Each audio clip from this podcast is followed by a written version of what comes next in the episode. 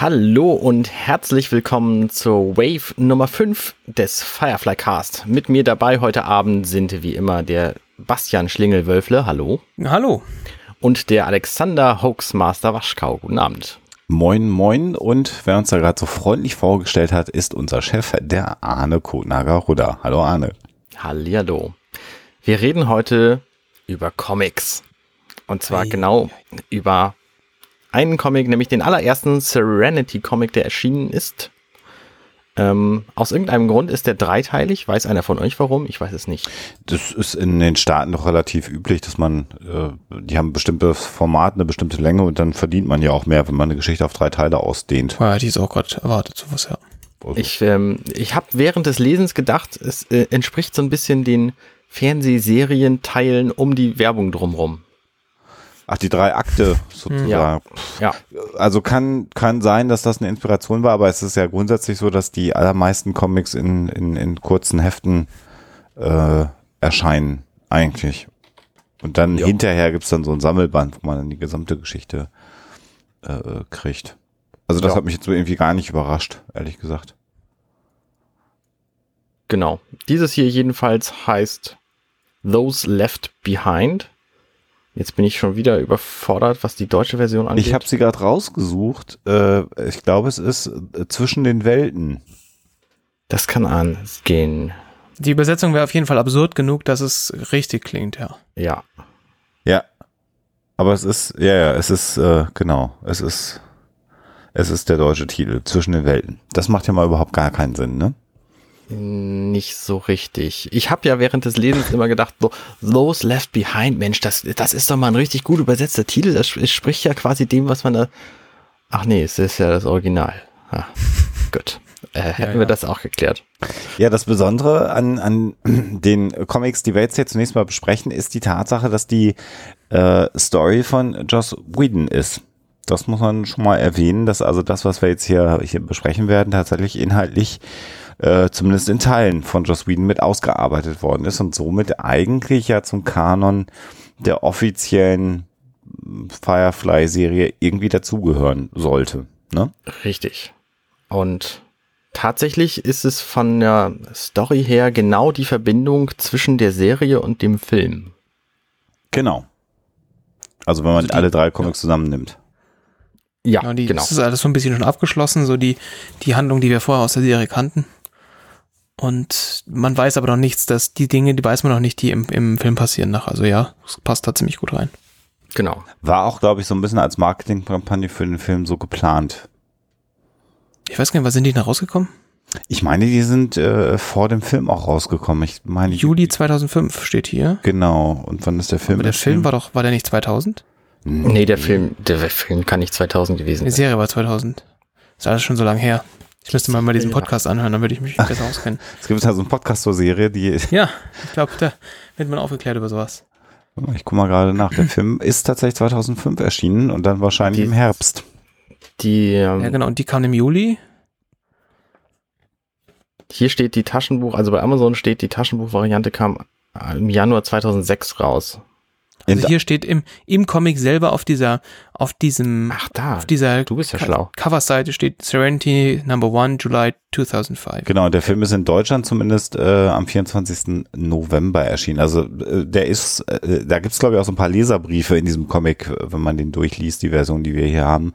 Äh, und äh, da wird auch darauf Bezug genommen, dass dieser, dass dieser Comic im Prinzip auf den Film hinführt, auch marketingtechnisch. Dann habt ihr offenbar eine andere Version des Comics als ich. Das kann gut sein. Ich äh, habe nämlich keine Leserbriefe. Naja, hm.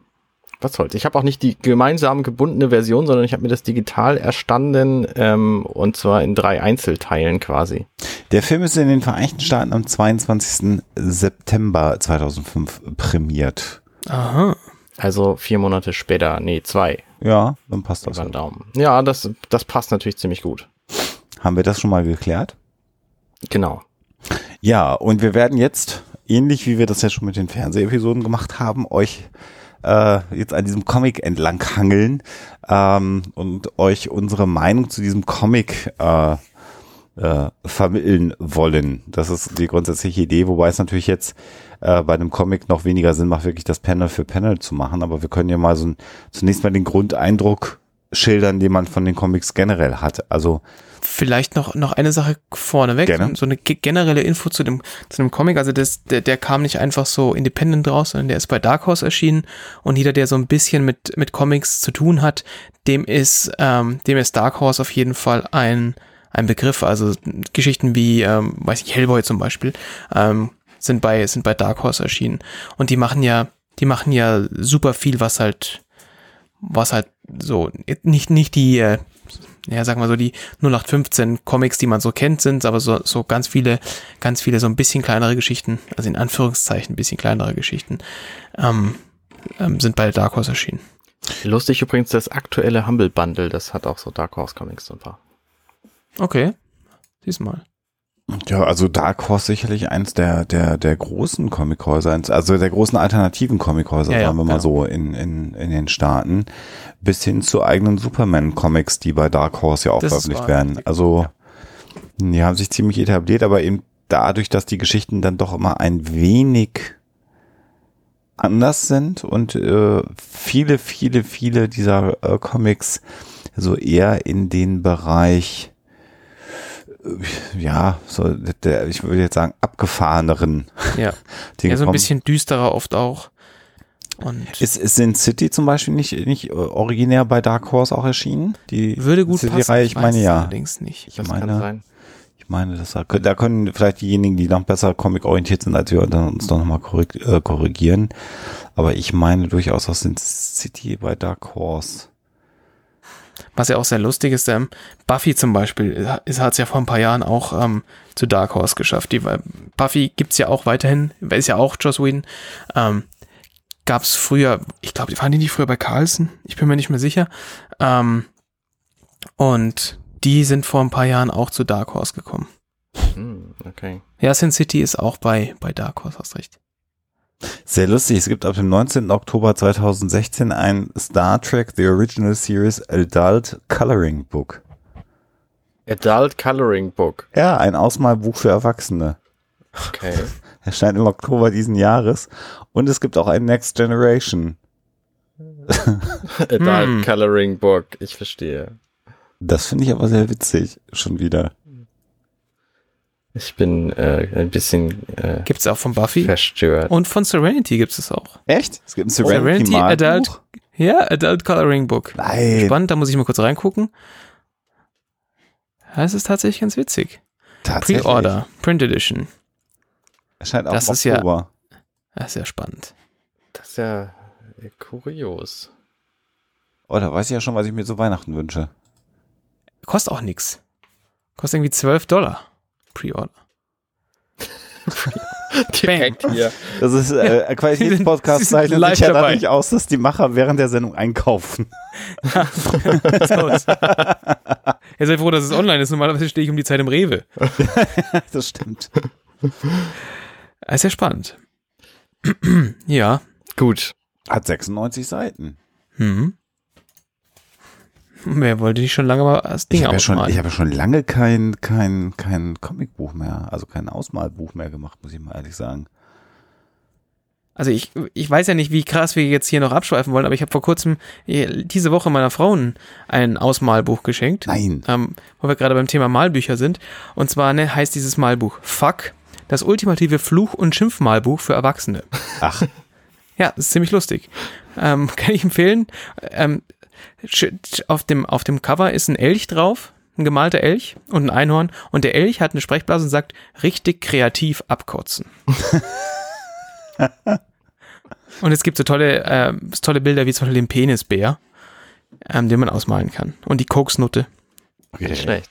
Also empfehle ich jedem, der mal, der gerne Malbücher mag und schimpft. Ist jetzt aber auch eher für Erwachsene tatsächlich. Ist jetzt, gedacht, ne? Ja, ja, ist auch Schimpf, Schimpfmalbuch für Erwachsene, steht auch extra dabei. Gibt's bei Amazon. Sehr gut.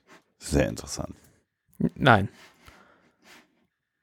Äh, ja, kommen wir. Kurz zurück zum Thema. Genau, kommen, kommen wir auf äh, unser ursprüngliches Thema mal zurück, nämlich auf mhm. die äh, auf den Comic. Und ähm, äh, zunächst mal würde ich äh, sagen, äh, rein optisch finde ich die Comics gelungen. Also sie sind nicht so, dass ich äh, super genervt vom Zeichenstil bin. Das gibt es mhm. durchaus, finde ich, manchmal bei Comics, mhm. dass man sagt, das ist echt nicht so schön. Ähm, die haben halt so einen realistischen Stil gewählt. Und das ist ein bisschen ein Problem, das ich, das ich okay. tatsächlich damit hatte, okay. weil die, die Figuren sind, also ich meine, die, wir kennen die Figuren halt aus einer Serie. Da, da sind diese Figuren in Anführungszeichen geboren worden für mich. Und jetzt haben sie einen sehr, einen relativ realistischen Zeichenstil. Jetzt sind die fast so wie in der Serie, aber halt nicht gut genug. Also du siehst, teilweise stimmen halt irgendwie Gesichtsformen nicht ganz oder so Konturen nicht ganz. Ich finde, sie haben eigentlich alle ganz gut hingekriegt, mit Ausnahme von Simon, den erkenne ich überhaupt gar nicht. Also ich habe immer so das Gefühl, boah, so, so knapp, wo man denkt, das, ah, hm.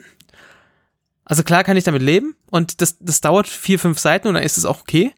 Aber so beim, ähm, das, wenn wir auf die, wenn man auf die zweite Seite geht, wo, wo dieses Standoff-Szenario ist, wo wir, wo wir Jane, Mel und Zoe da stehen sehen, mhm. ich mir, ich weiß, dass es die drei sind, aber zum Beispiel gerade Jane könnte halt irgendwie ein beliebiger 0815 G.I. Joe sein, der der halt in dem Bild ist er mir nicht nah genug dran. Ich klar, das ist jetzt Jammern auf echt hohem Niveau, wenn wir ganz ehrlich sind.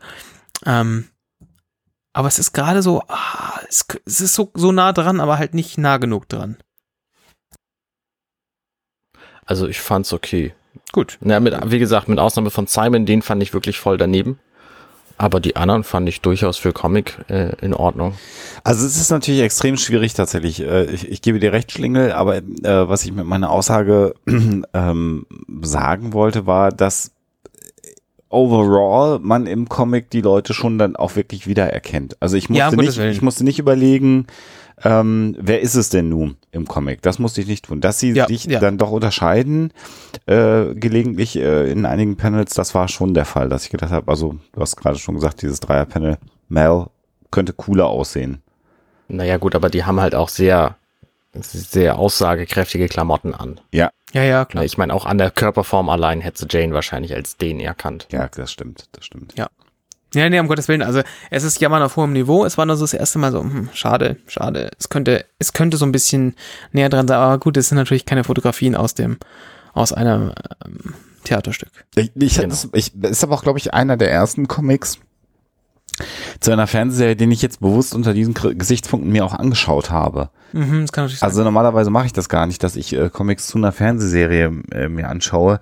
Ähm, bei, bei Comics zu Filmen, da kommt man ja heute gar nicht mehr drum herum, gerade wenn es um Superhelden-Comics geht. Mhm. Aber da hat man auch nicht so diesen direkten Vergleich, sondern hier hat man ja wirklich die Serie, die wir ja nun auch sehr intensiv geschaut haben. Und dann äh, ne, ist das sowieso schwierig. Also eigentlich ja, ja. wäre es sowieso viel cooler, die Serie würde weitergehen, aber äh, tut sie ja nicht. Naja, wir können ja zumindest für unsere Zuhörer so tun, als würde sie weitergehen. Also, wir sehen in der ersten Szene eine Kirche auf irgendeinem Planeten, auf dem es irgendwie auch Berge und, und Wiesen gibt, so, so ein bisschen grün und so. Und da steht Shepherd Book und predigt offensichtlich. Und in dem Moment ähm, ist, ich weiß nicht genau wo, ähm, gibt es eben ein Shootout zwischen Jane und Mel und Zoe. Und die äh, treffen auf vier Personen, die wir überhaupt nicht kennen. Eine äh, interessant gekleidete Frau mit einer riesengroßen Kanone, einen mhm. Asiaten, ähm, einen rothäutigen Riesentypen und einen sehr bleichen, sehr dünnen, kleinen, langhaarigen Typen. Ähm, was mich äh, an diesem Comic auch natürlich begeistert, weil das sind so Dinge, die kannst du in einem Comic hervorragend darstellen. Diese Schauspieler zu finden, hätte wahrscheinlich ewig gedauert. Hm. Ähm, ich weiß nicht, ob man überhaupt einen lebendigen Menschen findet, der so aussieht wie dieser schmale, schmächtige Kerl.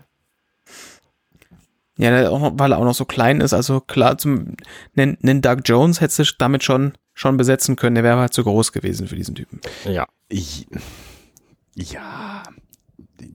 Ja gut, klar, das ist dann halt Comic, da hast du andere Möglichkeiten. Ja, absolut. Also, wobei jetzt auch diese Szene ähm, in der Fernsehserie jetzt auch nicht so wichtig gewesen wäre, ne? dass es dann so auch wirklich ist.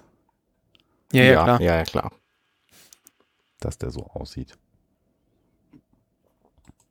Ja, äh, genau, typische Stand-off-Situation, äh, in der wir uns befinden. Genau, der Asiate will von Mel eine Münze haben. Man weiß halt noch nicht, was das, was das für eine Münze ist. Und äh, sagt, entweder gibst du mir oder wir machen euch alle. Und dann reden die so ein bisschen hier, jetzt äh, ähm, machen wir euch alle und ihr macht uns alle und so. Und die, die geben natürlich alle ihre Sprüche ab. Also äh, Jane sagt, hier, pass auf, ich kann, äh, wir, wir können das einfach machen. Ich mache den Kleinen zuerst fertig und ähm, Mel weiß nicht so richtig, was er machen soll. Und entscheidet sich dann letztlich dafür, das äh, quasi seine Beute zu übergeben.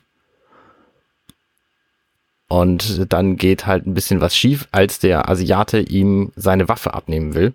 Genau. Weil die nämlich, äh, weil er sie lieb gewonnen hat und deswegen eigentlich nicht abgeben will. Genau, das ist halt die Waffe, die ihn schon durch den Krieg begleitet hat. Also von daher ist das halt nicht irgendeine 0815 Waffe, die ersetzbar ist, sondern das ist halt seine, also es ist halt seine Waffe, seine Armverlängerung. Genau, das ist halt auch die Waffe, die wir aus der Serie kennen. Also diese etwas lang geratene Pistole, genau. Revolver-Ding. Und er hat, äh, lässt sie dann fallen und in dem Moment, das ist auch ein, ein Move, den gibt's äh, nur in Filmen und in Comics, ähm, tritt er gegen diese Waffe und tritt sie dem anderen ins Gesicht. Also das muss ein spektakulär gekonter Tritt sein. Vor allem ein spektakulär unmöglicher Tritt. Wenn wir uns kurz angucken, wie das, wie das, also ich, gut, nochmal vorneweg, ich weiß, es ist ein Comic. Hat mich instantan gestört. Er lässt die Waffe fallen, äh, so auf, auf Hüfthöhe. Und im nächsten Panel sehen wir, mit der, wie er mit der Unterseite des Fußes die Waffe nach oben tritt. Ja, das geht also überhaupt nicht. Vielleicht hat er ein Knie, das er nach vorne durchknicken kann. Das haben wir bisher noch nicht gesehen. Dann wäre das vielleicht möglich, aber ansonsten, ich verstehe auch nicht, was genau, wie, sie, wie man dazu gekommen ist, dass er, warum er die nicht mit dem Spann weggeschossen hat. Das verstehe ich auch nicht.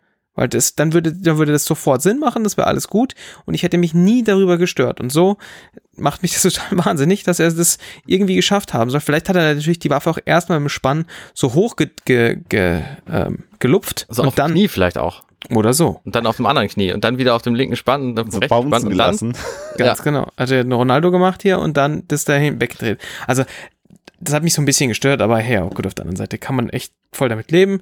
Der Asiate bekommt die, die Waffe halt in den Mund. Bei dieser Szene übrigens fiel mir so eine Szene aus Mission Impossible 2 ein. Kennt ihr den?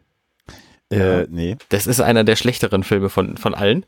Ähm, und da gibt es so eine Szene, da lässt Tom Cruise seine Waffe in den Sand fallen. Sie liegt dann im Sand mhm. und er tritt neben der Waffe in den Sand, woraufhin diese Waffe in seine Hand nach oben fliegt und er damit jemanden erschießt.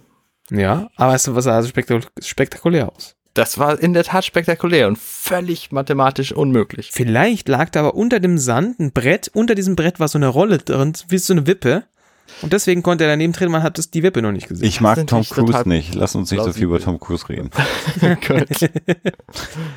Naja, jedenfalls kriegt er dann die Waffe ab. Im nächsten Panel sehen wir dann, dass die ähm, große Knarre, die diese Frau in der Hand hat, gar nicht in ihrer Hand ist, sondern quasi ihr Unterarm. Genau. Ja. Und damit ballert sie auf unsere Helden los und äh, äh, kriegt den Befehl, die alle kaputt zu schießen und Dabei versucht es dann halt. Fluch, flucht sie übrigens chinesisch. Also das hat man auch mhm. beibehalten. Also es gibt dann chinesische Schriftzeichen und äh, ja, es geht dann All Hell Breaks Loose ganz offensichtlich. Genau. Und äh, während also die Waffen fliegen und äh, Jane eine Granate zünden wird, kriegt er dann von diesem kleinen merkwürdigen Typen ganz offensichtlich ein Messer in den Arm. Also ja. mit Blut wird in diesem Comic nicht gespart, das kann man schon mal sagen. Genau. Es sieht auch echt fies aus, wie dieses Messer da in dem Arm steckt, muss ich mal sagen. Mhm. Ja. Anders wäre schöner, definitiv. Jedenfalls lässt er daraufhin auch die Granate fallen und dieser Messerstecher äh, sagt so ganz leise Boom. Und ähm, sie wissen genau, dass diese Granate jetzt explodieren wird, weil Jane sie gerade entsichert hat.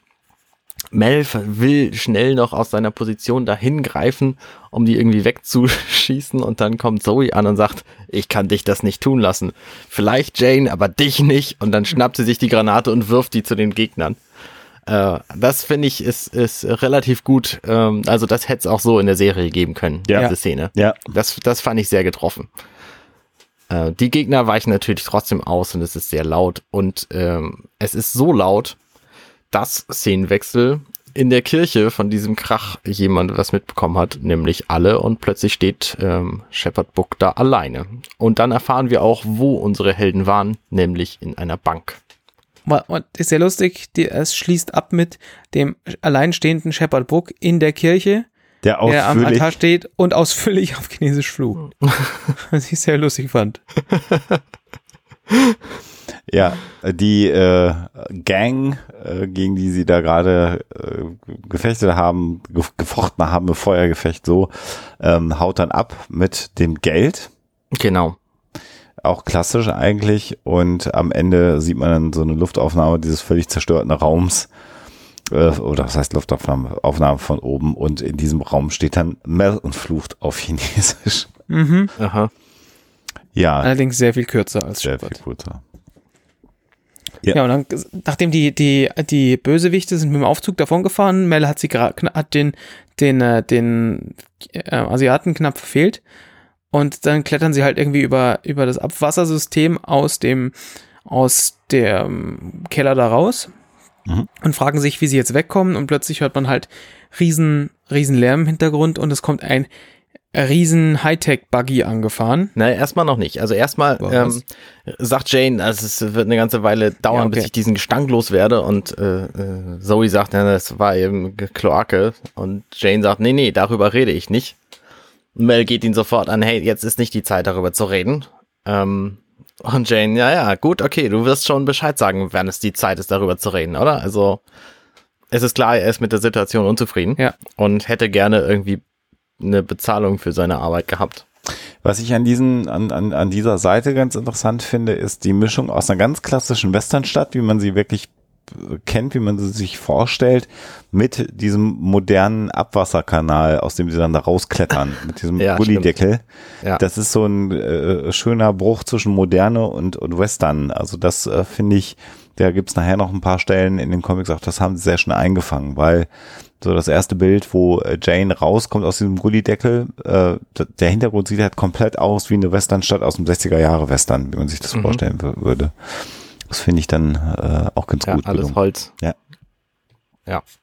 Ja, und dann kommt wirklich ein riesiger äh, Buggy ist wahrscheinlich das Ein Wort. Auto mit, mit drei Achsen und sechs Reifen, wo von denen zwei komplett unsinnig sind. Ja. Nämlich äh, sind die, die mittleren Reifen, also drei auf jeder Seite und die mittleren, äh, die berühren nicht den Boden, sondern die sind quer gestellt. Das heißt, sie, man kann mit denen an der Wand lang fahren. Ist so ich habe es jedenfalls nicht verstanden. Ja, ja, ja. Sind das vielleicht keine Reifen, sondern irgendwie Turbinen? Weil das sind auch die einzigen, die kein, die kein Profil haben. Ja, hm, würde ich dem Comic schulden, dass sie kein Profil haben an dieser Stelle. Weil auf dem oberen Bild haben alle kein Profil. Und sie haben schon diese Rillen, die die anderen Reifen auch haben. Hm.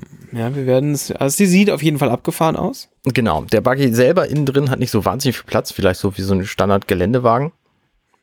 Ähm, ist offen.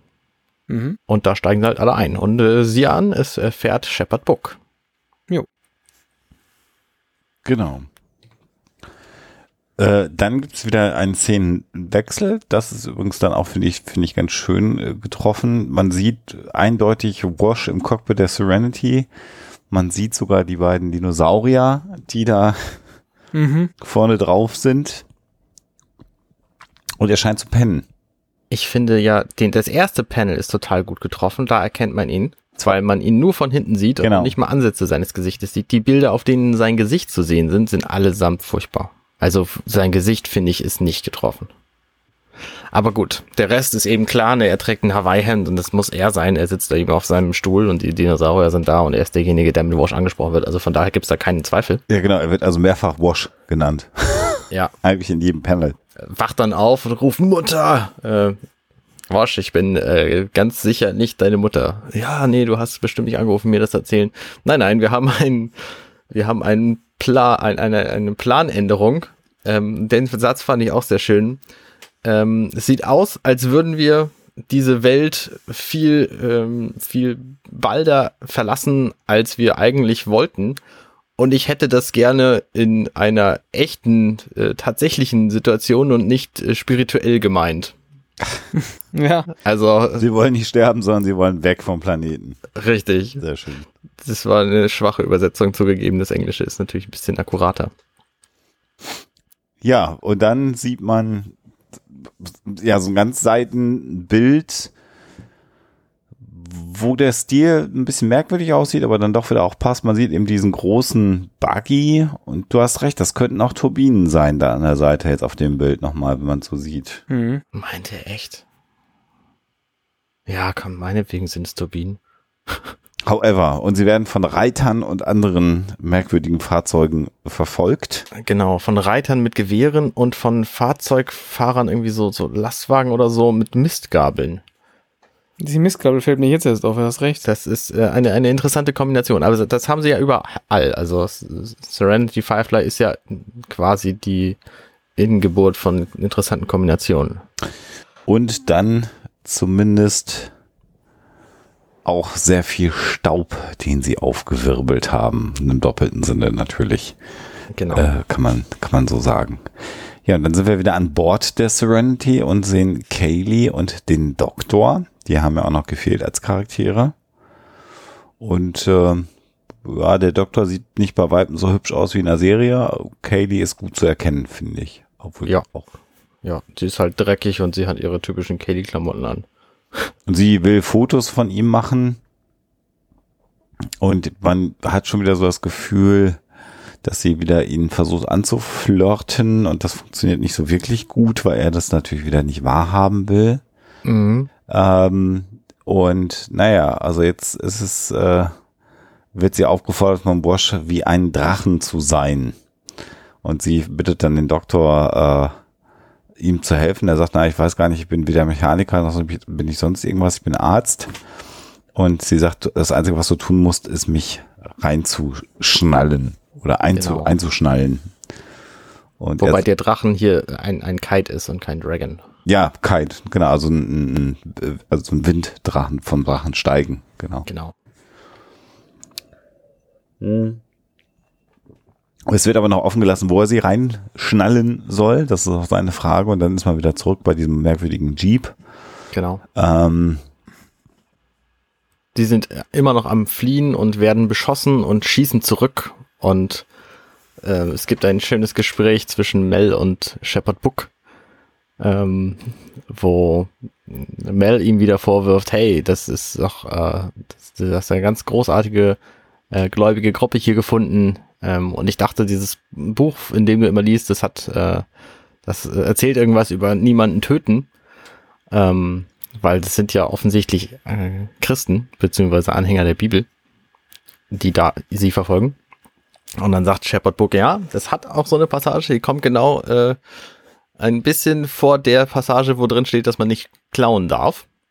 Und damit ist klar, sie halten halt alle irgendwie ähm, sich nur so bedingt an diese Bibel. Wie sowieso alle eigentlich immer nur sich bedingt nur an diese Bibel halten können. Aber das ist ein anderes Thema. Genau. Und Jane beschwert sich, äh, dass sie aufhören sollen, sie zu verfolgen, weil sie hätten gar nicht ihr Geld geklaut. Mhm. Und, und äh, Zoe sagt, na, ich mach sie doch nicht noch, noch aggressiver. Und äh, indem du sie äh, rufst, sie schießen doch mehr, wenn du rufst. Und äh, da kommt die Frage halt nach Wash und wie denn Plan B kommt. Und dann sieht man im nächsten Bild dann tatsächlich, was der Plan B ist, nämlich Kaylee, die an einem Seil aus der Serenity raushängt und irgendwie an einem Wasserturm was anbringt, ganz offensichtlich. Und sie bekommen die Aufforderung, fahrt mal gleich an dem Wasserturm vorbei. Genau. Ja, und äh, genau das passiert dann auch. Äh, Kaylee äh, wird dann vom Doktor noch an Bord geholfen und sie sagt dann zum Doktor, halte ich gut fest. So ein bisschen doppeldeutig, während sie so die Arme um ihn legt, während sie reinklettert. Und Wosch sagt dann, okay, jetzt geht's los. Und während dann äh, die vier in dem Buggy unter diesem Wasserturm durchfahren, reißt er mit der Serenity den Wasserturm um. Und ja, die Verfolger werden alle vom Wasser ja, über, überdeckt, sagen wir mal so. Dahin, dahin ge, ähm, spült. Genau. Kurzer Einwand hier in den Universal Studios in Kalifornien. Da gibt's ein Dorf, was diesem hier sehr ähnlich sieht. Ähm, und dieses Dorf kann man per, per Knopfdruck mit Wasser fluten. Aha. Und ich frage mich die ganze Zeit, ob dieses Dorf wohl hier für Pate gestanden hat. Ob sie möglicherweise irgendwie die Idee hatten, man könnte das möglicherweise mal verfilmen und dann an dieses Dorf dachten, was geflutet werden kann. Weil hm. das, das würde sich hier hervorragend eignen. Und der hat ja auch äh, da gedreht, also von daher ist es vielleicht naheliegend. Also könnte sein. Gibt es denn diese Attraktion in den Universal Studios immer noch? Gute Frage. Als ich da war, jedenfalls, da gab es die. Das ist vor vier Jahren gewesen. Okay, dann ist das ja noch relativ. Äh Gehe ich also von aus, dass es die auch damals schon gab. Weil das ist halt auch so ein Westerndorf. Ja. Ja, keine Ahnung. Also könnte natürlich sein, dass sie das. Also stelle ich einfach mal so als These hier in den Raum. Könnte, könnte möglich. Wir haben sich davon inspirieren lassen, ja. Ja. Naja, und dann sind wir an Bord der Serenity. Die Flucht hat. Ich, ja, ich verstehe, Moment, diese, diese Flucht verstehe ich nicht. Also irgendwie sind sie in diesem Auto ja. und dann kommt das Wasser und dann sagen sie alle, ich bin nett und so und alle, alle weg. Und dann, das, der letzte Frame aus dieser Szene ist irgendwie so ein Bild von Shepard Book und äh, irgendjemand fragt, kommst du mit, Shepard? Ja. Und diesen, diesen Frame verstehe ich nicht. Warum aus, hä? Weil du da noch nicht weißt, ob er jetzt mitkommt auf die Serenity oder nicht. Und den Rest ist, für diesen Comic weißt du es auch nicht. Du weißt nicht, ob Shepard Book mitkommt auf die Serenity oder ob genau. er da beim, beim Preachen bleibt auf diesem Planeten. Ach so. Und er macht ja auch den Vorwurf, dass man nicht klauen soll. Ja, und er schaut, er schaut ja auch so ein bisschen so, so suspicious auf dem Foto. Okay. Also man war, ach, Foto, ja, klar. Dem Bild. Ja. Fotorealistisch. Genau. Okay, alles klar. Jetzt, äh, jetzt habe ich es begriffen. Okay, wir sind also auf der Serenity und wissen nicht, ob Shepard Book dabei ist. Genau, genau so ist es. Soll ich verraten? ja, alle trocknen sich zunächst mal erstmal ab und äh, Jane ist natürlich nicht happy, weil die Kohle weg ist und er ist nass und er hat, äh, muss so durch die Kloake und, und sein, das Messer, was irgendwie bestimmt 10 Zentimeter in seinem Arm tief drin steckte, ähm, ist einfach nicht mehr da und jetzt hat er da so einen kleinen Kratzer. Ja, naja gut, das ist Comic dann. und Kaylee äh, hat zu dem Zeitpunkt noch nicht realisiert, dass es eben keine Kohle gegeben hat und sagt dann dementsprechend, naja, Hauptsache wir werden bezahlt und sagt dann, äh, na, wir werden doch bezahlt, Mel, oder? Mhm. Und dann sagt Jane in Anlehnung an den Dialog vor, ist es jetzt soweit, Mel? Und man sieht dann ja. eigentlich äh, so als letzten Frame so einen Schattenriss von Mel und seinem Mantel, wie er äh, den Hangar verlässt, der Serenity. Genau. Und, und sich erstmal einen Tee eingießt in der Küche. Und in dieser Küche äh, sitzt River unterm Tisch und äh, redet schon wieder komisches Zeug von äh, Garnbällen und äh, Garnknäueln und wenn man einen äh, Faden daraus zieht, dann zieht man an ihnen allen und, und irgendwie ist es wirr. Und offensichtlich hat sie gespielt mit Inara, die kommt dann rein und sagt, ah, ich habe schon das ganze Schiff nach ihr durchsucht. Und ähm, äh, River wirft ihr dann vor, ey, du hast geschummelt. Also die haben offensichtlich Verstecken gespielt. Mhm. Und ähm, dann erklärt äh, Inara halt, dass Simon sie gefragt hat und ähm, River war so nett, ihr beim Packen zu helfen. Ja. ja. Erster Hinweis darauf, dass wir direkt nach der Serie sind. Ähm, weil da hat sie ja den Entschluss gefasst zu packen und wir konnten in der Serie nicht mehr sehen, dass sie es tut. Genau. Sie will ja vom Schiff runtergehen und Mel genau. versucht da schon wieder auszuweichen und sagt, jetzt haben wir da keine Zeit, darüber zu reden.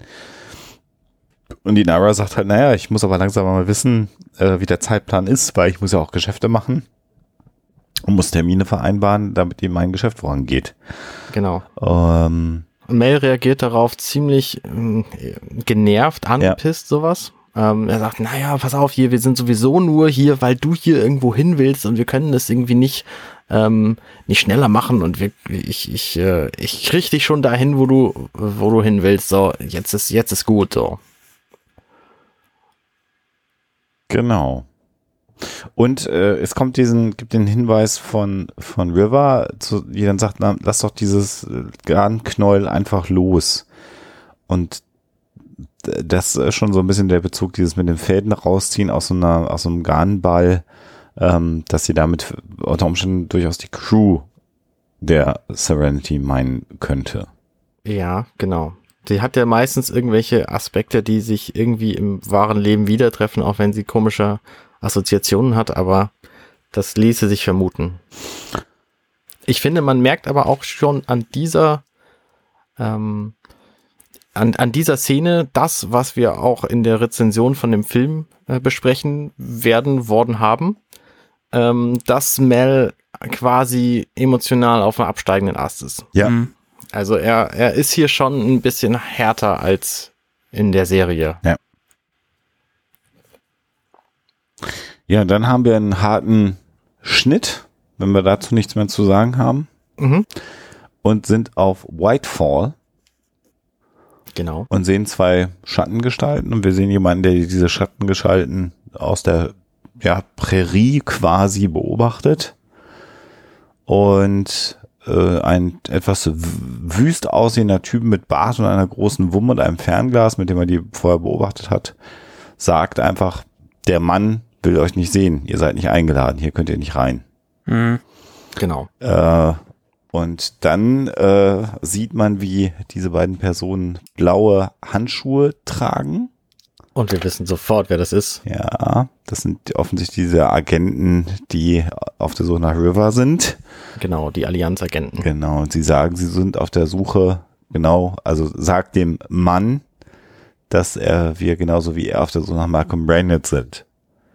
Und dieser Typ sagt dann, naja, das werde ich ihm sagen, wenn ihr weg seid. Und äh, man sieht halt, dass diese blauen Hände sowas aus der äh, Tasche holen. Und sie haben dann ganz offensichtlich wieder ihre merkwürdige Stabwaffe. Mhm. Mit der sie Leute platzen lassen können. Ja, genau. Und dieser Typ verstirbt relativ grausam äh, und blutet dann aus und ist dann irgendwie nur noch ein bisschen Brei. Das ist voll, der sieht aus, als hätte man die Luft rausgelassen. Genau, ja. genau. Und dann sieht man halt so ein Vollframe-Bild von den beiden Kerlen, wie sie über dieser Leiche stehen. Und den einen erkenne ich vielleicht so ein bisschen, aber den anderen überhaupt nicht. Hm. Und die Aussage ist dann, wir werden ihm das gleich mal selber sagen. Genau. Und damit ist der erste Comic dann auch schon beendet. Und genau. Mhm. Jetzt machen wir eine Werbepause und reden über Taschentücher. Tun wir das? Nein. Weiter geht's. Der, ach so, wir haben überhaupt nicht über das Coverbild von dem ersten Comic geredet. Das ist ein Mel vor einem weißen Hintergrund. Ja. Ähm, Auf dem zweiten Comic ist jetzt äh, Zoe zu sehen. Vor allem ist, sind, hat der erste Comic ja offensichtlich drei verschiedene Coverbilder. Hat er tatsächlich? Wieso? Ja, es gab wohl im, äh, in den Vereinigten Staaten gab es da also so Sammelcover damit man dann mhm. auch noch eigentlich den gleichen Comic dreimal kaufen sollte. Ah. Einmal mit, mit, mit äh, Mel drauf, wie du schon gesagt hast, einmal mit Jane drauf und einmal mit Inara drauf. Okay, verstehe. Ja, neun Cover ergibt es dann im Ganzen. Das ergibt's Inara, ja. also Jane, Jane und Mel finde ich ziemlich gut. Inara ist so ein bisschen seltsam. Was mich äh, bei, beim Comic, äh, das erste Mal, wo ich dann gesagt habe, oh, ist doch ganz gut beim Comic, war aber übrigens tatsächlich, als die blauen Hände aufgetaucht sind, weil das war ja so ein Handlungsfaden, der in der Fernsehserie eher so nur so mittelprächtig bedient war. Ja. Und dann, als äh, die dann auftauchen, diese Agenten, habe ich gedacht, okay, hm, das ist ja tatsächlich mal eine Gelegenheit, äh, im Comic die Geschichte der Agenten weiter zu erzählen. Das fand ich zunächst mal einen spannenden Gedanken, als das losging. Und die Einführung in dem ersten Band war ja auch entsprechend böse und der zweite Band beginnt dann ja auch direkt. Wie, genau, also ich fand auch die, ich fand auch die, die Agenten tauchten, dass die auftauchten, fand ich spannend. Das macht es plötzlich gut und dann plötzlich taucht so ein junger Typ auf, der so ein bisschen aussieht wie Kyle Reese aus Terminator mit einer großen Knarre äh, auf dem Hand und einem kaputten Auge und äh, sieht jung und wild aus und äh, schön. Und dann sprechen sie ihn an mit Agent Dobson und in dem Moment fiel mir alles aus dem Kopf, weil ich genau wusste, wer das ist, nämlich der Typ, der im Pilot, in der Pilotfolge von Serenity, Firefly, äh, aus dem Luftschacht geschmissen wird, wenn ich mich nicht mhm. irre. Und vorher erschossen. Und da dachte ich, boah, das ist ja so dermaßen an den Haaren herbeigezogen. ja, ich war noch nicht auf der Seite, auf der du warst, aber ja, genau. Alter Schwede, alter Schwede. Also ernsthaft, das, äh, pff Ja, gut, na gut, wir haben jetzt diesen Typen. Also sie reden ihn an, er, er schießt ihnen eben vor die Füße und dann taucht er auf. Er hat ein bionisches Auge. Genau. Dürfen wir auch nicht vergessen. Deswegen schießt er vielleicht so gut. Ja. Er hat mit dem hässlichen Typen aus dem, aus der, pardon, mit dem, mit dem ähm, äh, Schauspieler hat er nicht viel gemein, finde ich, so rein optisch in diesem Comic. Ich erinnere mich nicht mehr so genau, wie, der, wie er aussah. Der sah so ein bisschen dämlich aus. Ein bisschen dämlich ist auch eine gute Beschreibung. Aber schon interessant, dass jemand, der dann, wie gesagt, aus dem, aus dem Schiff rausgeschmissen wird, äh, dann doch relativ unbeschädigt, so möchte man es ja mal sagen, äh, ja. hier auftaucht, ne? Ja. Ich kann noch mal gerade gucken, wo er äh, auftaucht im Pilotfilm, äh, beziehungsweise wer, wer Er ist halt einer von den Leuten, die damit aufs Schiff gehen. Also sie, sie sammeln ja Leute ein, die ihnen die Fahrt bezahlen ja, wollen. Ja, Unter anderem eben Shepard Book und Simon und River und eben auch diesen. Ja, ich wollte, ich wollte gucken, wer der Schauspieler ist. Ich hatte mich gerade falsch ausgedruckt. Ach so. Äh, wer ihn denn spielt? Lawrence Dobson, Carlos Jacket. Ich gucke nochmal gerade. Naja, obwohl. Also ich finde jetzt, man, man erkennt den schon wieder. Ich schmeiß das mal hier gerade rein. Ich finde halt, der sah im, äh, im, in der Serie sah ein bisschen dämlicher aus als hier. Ja, stimmt. Und hier sieht er halt schon relativ gewieft und fit aus und so. Und das, den Eindruck hat er mir in der Serie nicht vermittelt. However. Naja, oh. jedenfalls kann er offensichtlich nicht schießen, denn er hat gesagt, äh, eigentlich äh, ähm, wollte ich, ähm, also meine, meine tiefen Wahrnehmung haut nicht hin. Und äh, deswegen hat er nicht den in den Fuß geschossen. Das ist natürlich Quatsch. Ja, genau. Aber sie sind davon überzeugt, äh, äh, oder sie überzeugen ihn mit dem, mit dem Hinweis darauf, dass äh, sie alle hinter der Serenity her sind. Genau. Äh, dass sie irgendwie auf der gleichen Seite stehen und der ist dann davon überzeugt, sagt, let's talk. Ja. Und steckt seine Waffe weg. Genau. Das war es auch schon wieder mit der Szene. Wir Die Serenity ist auf einem Planeten gelandet. Genau. Und Mel gibt Wash einen, einen Geldbeutel und sagt, äh, Tank voll. Füll sie, Tank voll. Und Wash guckt da rein, da sind irgendwie so 15 Münzen vielleicht. Und äh, ob er sich jetzt mit Dreck voll tanken soll oder was, weil genau. das ist alles, was er dafür bekommen wird.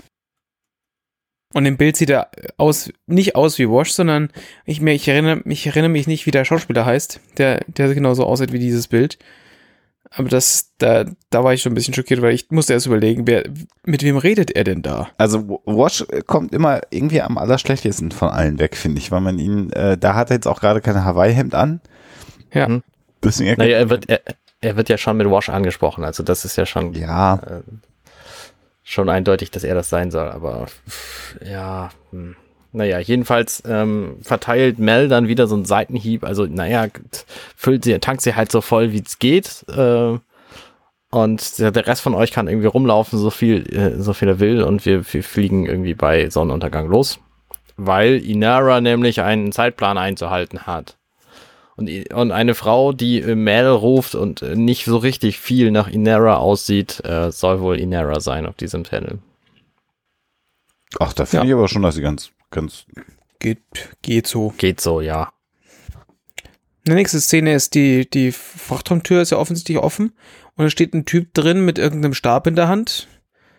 Und äh, nächste Szene streckt ihn Jane einfach nieder. Also er schlägt ihm einfach ins Gesicht, Blut spritzt und er fällt nieder und dann sagt er, hey, was war denn da los? Und dann er hat mich so ein bisschen ähm, Er ist mir zu nahe gekommen. Um, umzingelt. Er ist mir zu nahe gekommen. genau. Ich mag das nicht, wenn Leute mir zu nahe kommen. Und dann schlage ich sie halt nieder. genau. Genau, und äh, dann hören wir schon aus dem Off Badger. Woo. Richtig. Der wieder auftaucht, wo ich dann auch gedacht habe, ach cool, dann kommt also Badger auch mal, noch mal vor, also einer der schönen sagen wir, Bösewichte oder Auftraggeber, die man ja auch in der Serie viel zu wenig gesehen hat am Ende. Also gut ausgebreiteter Charakter, der dann hinterher leider nicht mehr auftauchte. Den finde ich sogar relativ gut getroffen, muss ich sagen. Mhm. Also von der Klamotte her sowieso, aber. Ich höre ihn auch so reden, wenn ich seinen Text lese. Ja, ja das ist richtig. Das ist richtig. Der hat ja diesen ziemlich strangen Akzent gehabt. Ja. Ja, und dann wird aber erstmal die Crew von Badger von Zoe und mit Gas vollgepumpt, dass sie erstmal äh, ohnmächtig werden. Warum jetzt Badger davon nicht betroffen ist, weiß ich auch nicht so genau. Weil er noch nicht auf der Rampe stand, die anderen schon. Ah, ja. Ja, genau, die haben, sind quasi vorgegangen und er wusste halt auch, dass er sie vorgehen lassen sollte. Ja. Und äh, ja, äh, Mel sagt dann, okay, jetzt ist so quasi der alles erstmal gelevelt, worüber möchtest du denn sprechen? Genau. Und dann gibt es wieder einen Szenenwechsel. Und eine Werbung im Comic für den Serenity Novel. Bitte kaufen Sie den. Genau, zum Kinofilm. Was, ja. diesen Novel? Mhm. Ich habe keine Werbung. Ja, ist, da ist eine vollseitige Werbung für den Roman drin. Genau. Ah, ich verstehe. Und das ist noch nicht das finale Cover, auch übrigens. Okay. Ja.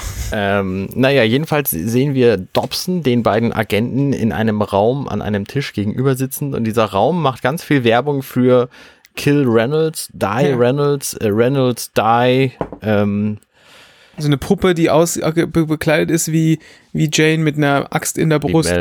Äh, meine ich doch, Entschuldigung. Ja. Äh, mit einer Axt in der Brust. Also er hat, er hat da offensichtlich wirklich noch ganz schön Beef zu, ähm, zu begraben. Ja, genau. Da ist auch eine Voodoo-Puppe mit so einem Messer im Bauch, steckt da auf seinem Tisch und vor ihm liegt auch eine riesen Kanone, die mit denen er gerade, mit der er gerade geschossen hat.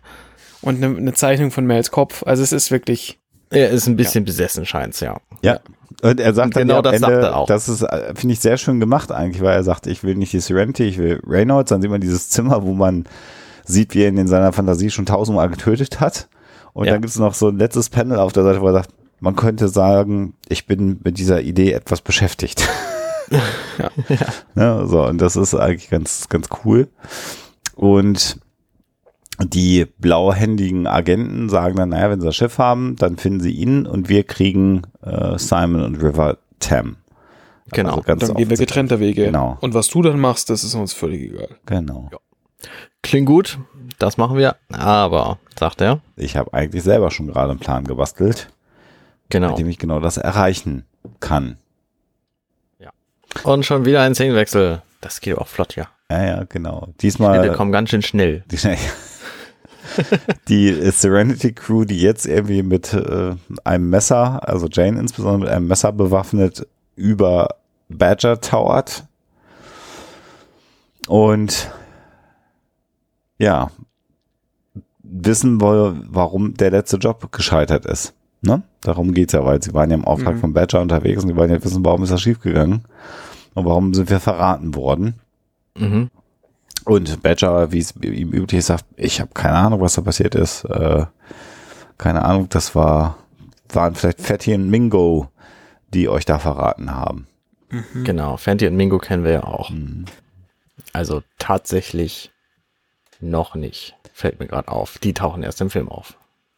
Und äh, er, er belässt dann bei so einer unausgesprochenen Drohung, wenn du uns da nichts mehr zu sagen hast, und dann äh, kommt aber Badger noch mit etwas um, um, die Kurve, nämlich dem Battle of Sturgis. Und genau. also alle sagen dann, ja klar, kennen wir, der blutigste, die blutigste Schlacht des ganzen Krieges. Ähm, naja, die blutigste und kürzeste Schlacht, sagt dann Badger. Und Tausende von Leben in einer Sekunde ausgelöscht. Und er schnippt dabei so einen Finger. Und der, wie gesagt, also Badger finde ich sehr gut getroffen. Mhm. Und dann sieht man so ein völlig chaotisches Bild, von dem ich gar nicht weiß, ob das Jane da unten sein soll, äh, nicht Jane, Mel, jetzt, Mel sein Das sind Mel und Zoe, natürlich. Also man sieht eine, eine Schlachtszene aus dem Serenity Battle, quasi. Das in dem, das, das Battle in dem Serenity Valley, mit dem die Serie beginnt. Ja. Und da, sie, da ist ähm, Mel mit seinem Browncoat und schießt gerade auf äh, irgendwas ankommende Leute und Zoe liegt in Deckung und hat ein Riesengewehr in der Hand.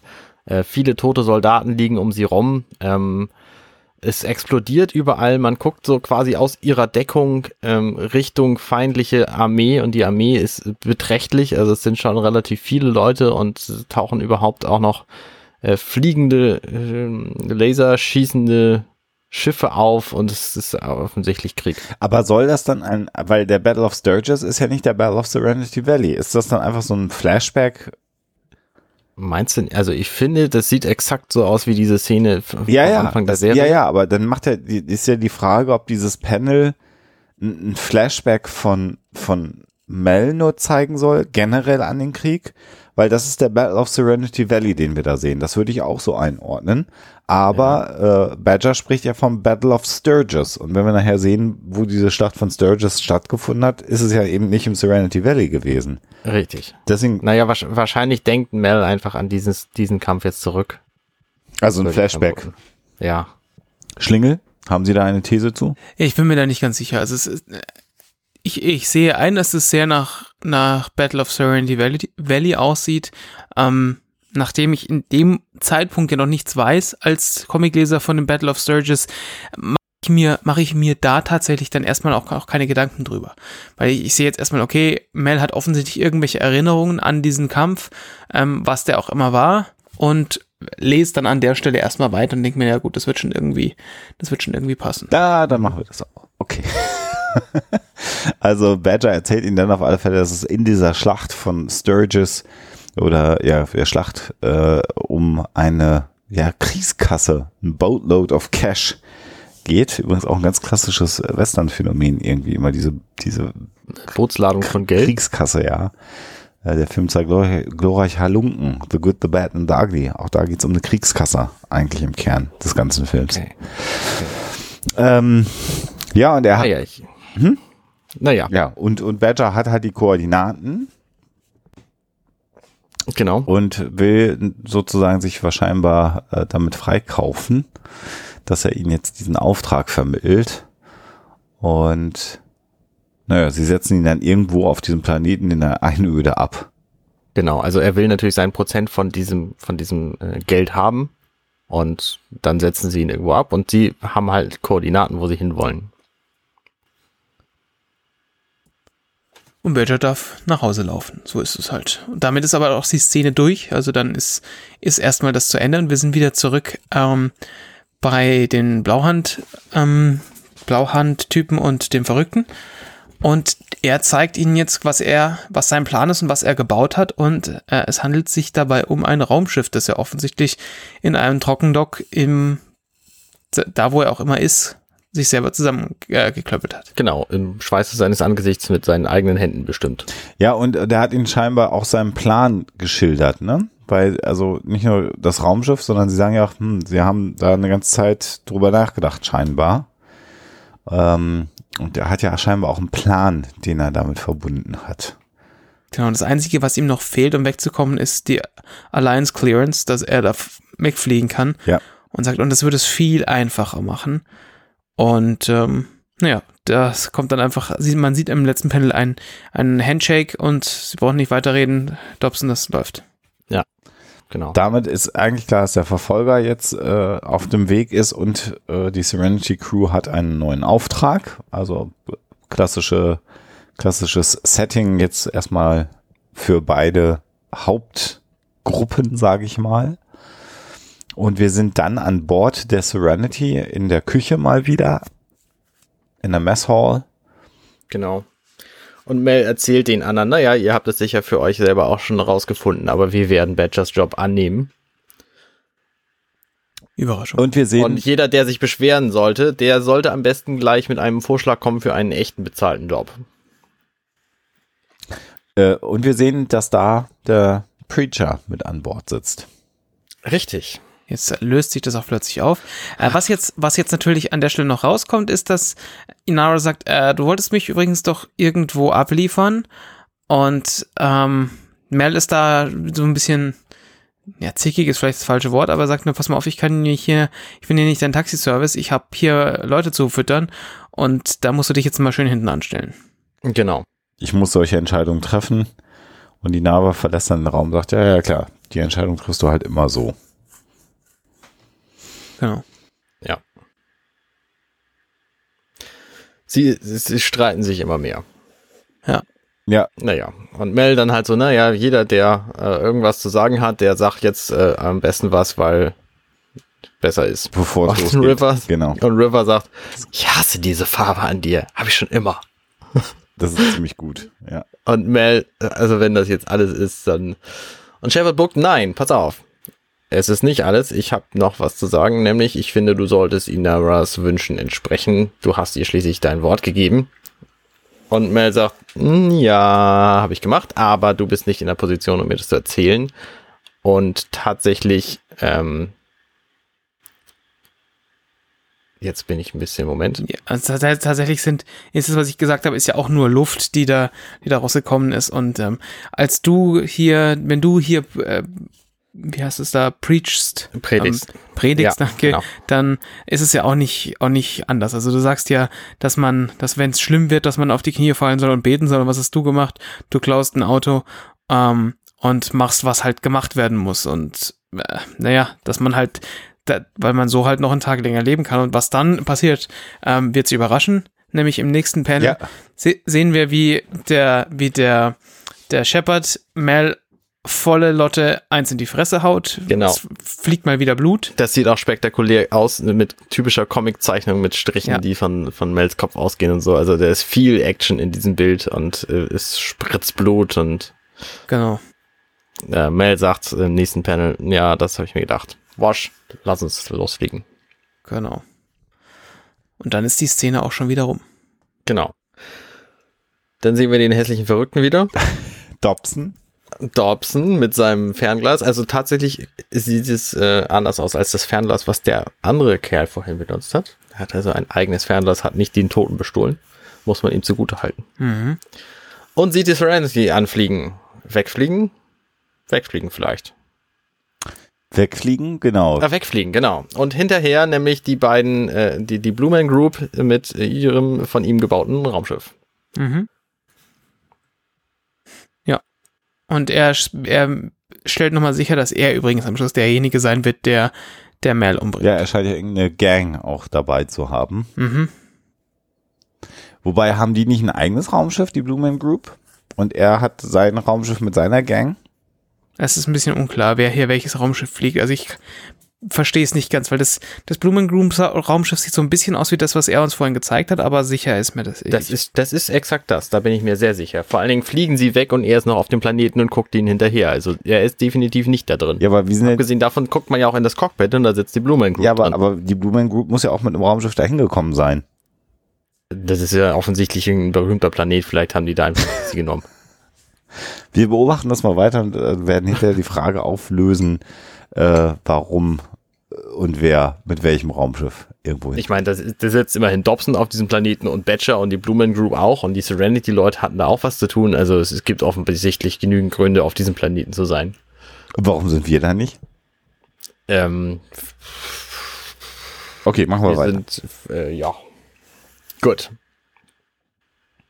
In der nächsten Szene sehen wir, wie Mel bei Inara an die Tür klopfen möchte oder möchte er sie an mhm. den Rücken tippen? Man weiß nee, nicht. Nee, so. schon die Tür, Tür ne? Türrahmen. Ja. Und er wird aber aufgehalten und er hat, ein, Von Wash. hat eine blutige Backe, also einen blauen Fleck. Mhm. Ja. Und Inara heult, während er hinter ihr steht. Weil sie enttäuscht ist. Genau. Ja. Weil sie eigentlich weg will. Ähm,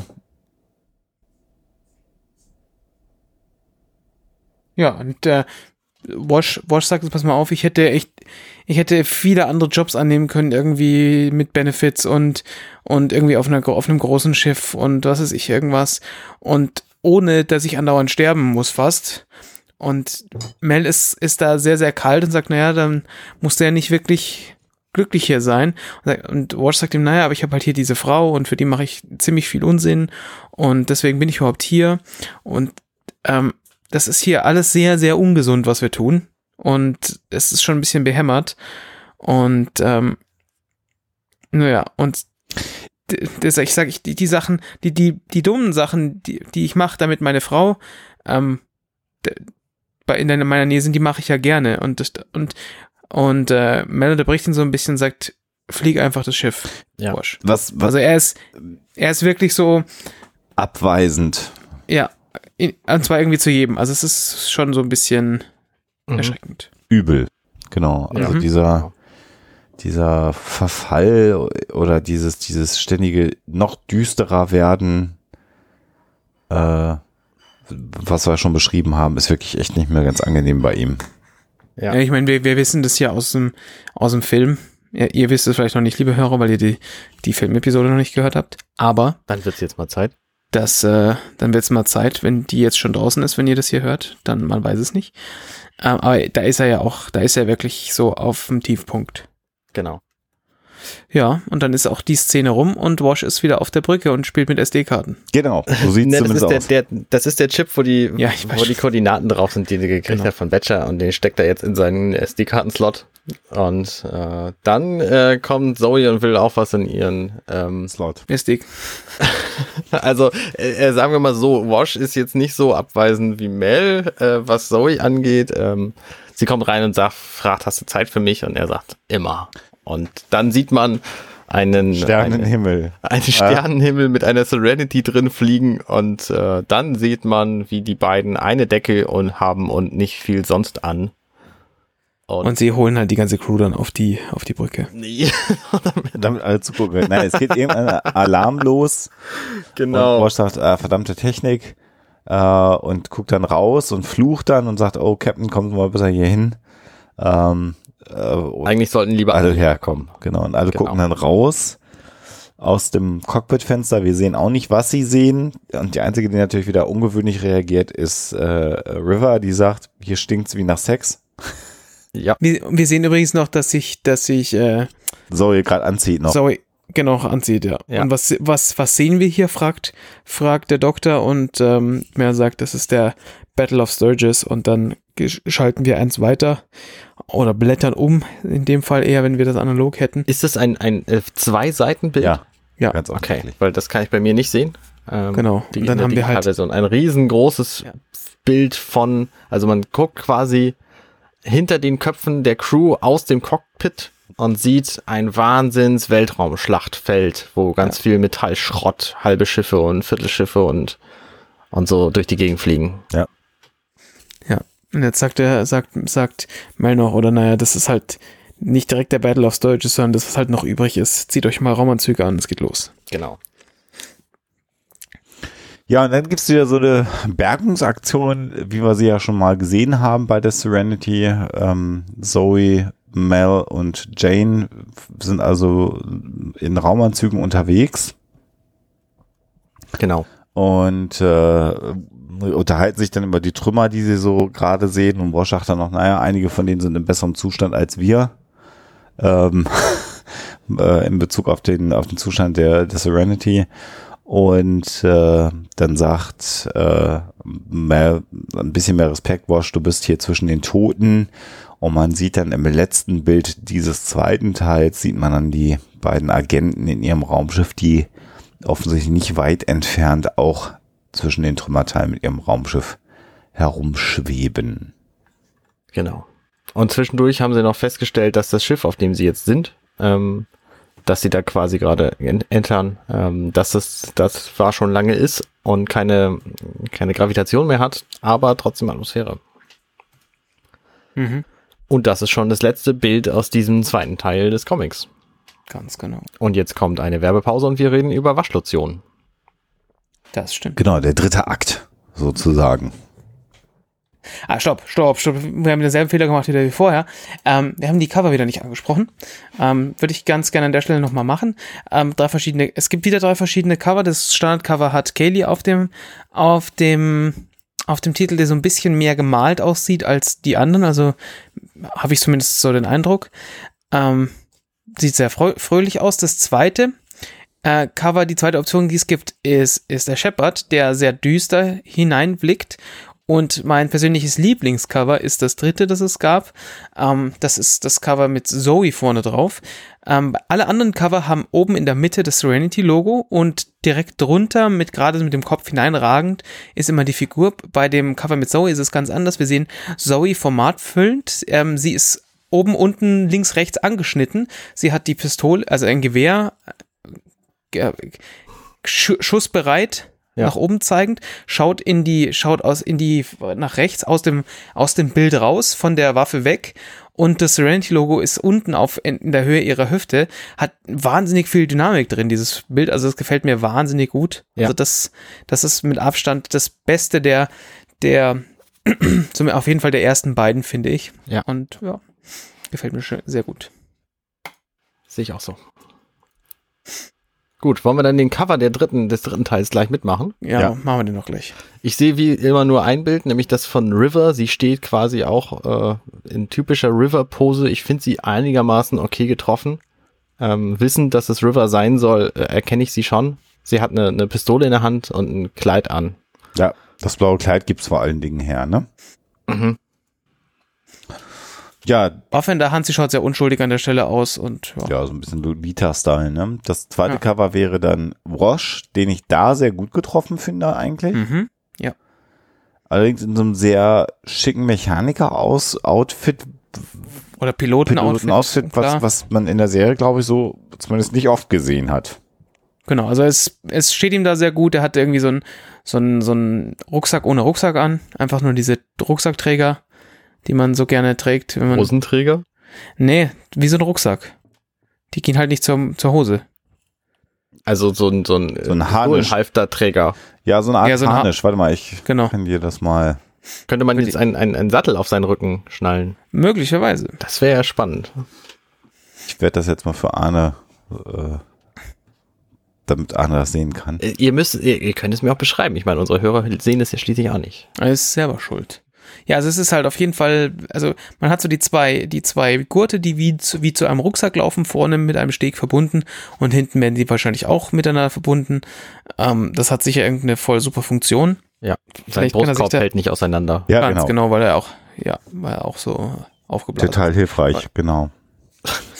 Er schaut, er schaut da auch relativ, relativ fröhlich, wie er so ein bisschen, wie er halt immer so schaut. Ähm, das dritte Cover ist der Doktor, und äh, da, das ist, das sieht einfach scheiße aus. Das wollte ich jetzt so nicht sagen. Aber ja, deswegen, ja. deswegen wollte ich das jetzt mal gesagt haben. Das es ist, das ist wirklich absurd. Also mal abgesehen davon, dass, dass, der, dass er da in blau-weiß gezeichnet wurde und sonst keinerlei Farben benutzt wurden, okay. dass, dass dem Zeichner ganz offensichtlich unter den Augen ähm, der, die, die Tinte ausgekommen ist und der also aussieht, als hätte er die fiesesten Augenringe des Jahrtausends und ganz typisch für einen Doktor natürlich hat er eine Waffe in der Hand. Was? Also äh, ja, ja. es ist es ist wirklich ganz seltsam. Es ist wirklich seltsam. Er ist zwar relativ gut getroffen, aber ich kann damit überhaupt nichts anfangen. Ja. Das ist echt das Schlechteste der Cover, ja. muss man mal so sagen. Ja. Ja, Teil 3. Gut, Teil 3. Wir wissen jetzt, wir sind beim Battle of Sturgis. Sturgis. Und die drei, die drei, ähm, das, das Außenteam, wie wir es aus Star Trek erkennen, ist äh, unterwegs ja. in einem Schiff gewesen und da sind sie jetzt drin und wir sehen, hier fliegen überall irgendwie Leichen rum. Und äh, nicht nur Leichen, Waffen und alles. Es fliegt einfach alles rum. Die ganzen Leichen sind halt schon super verwest. Ja, eher und mumifiziert schon fast. Ne? Ja, kann man sagen, ja. Mhm. So Hautreste sind halt dran und es sieht alles ziemlich gruselig aus. Und wir sehen zum Beispiel auch noch zwei, die offensichtlich gestorben sind, während sie sich gegenseitig würgen. Also ganz oben zum Beispiel sieht man, sieht man das Ach, tatsächlich. Ja, in der Schlacht, ne? genau.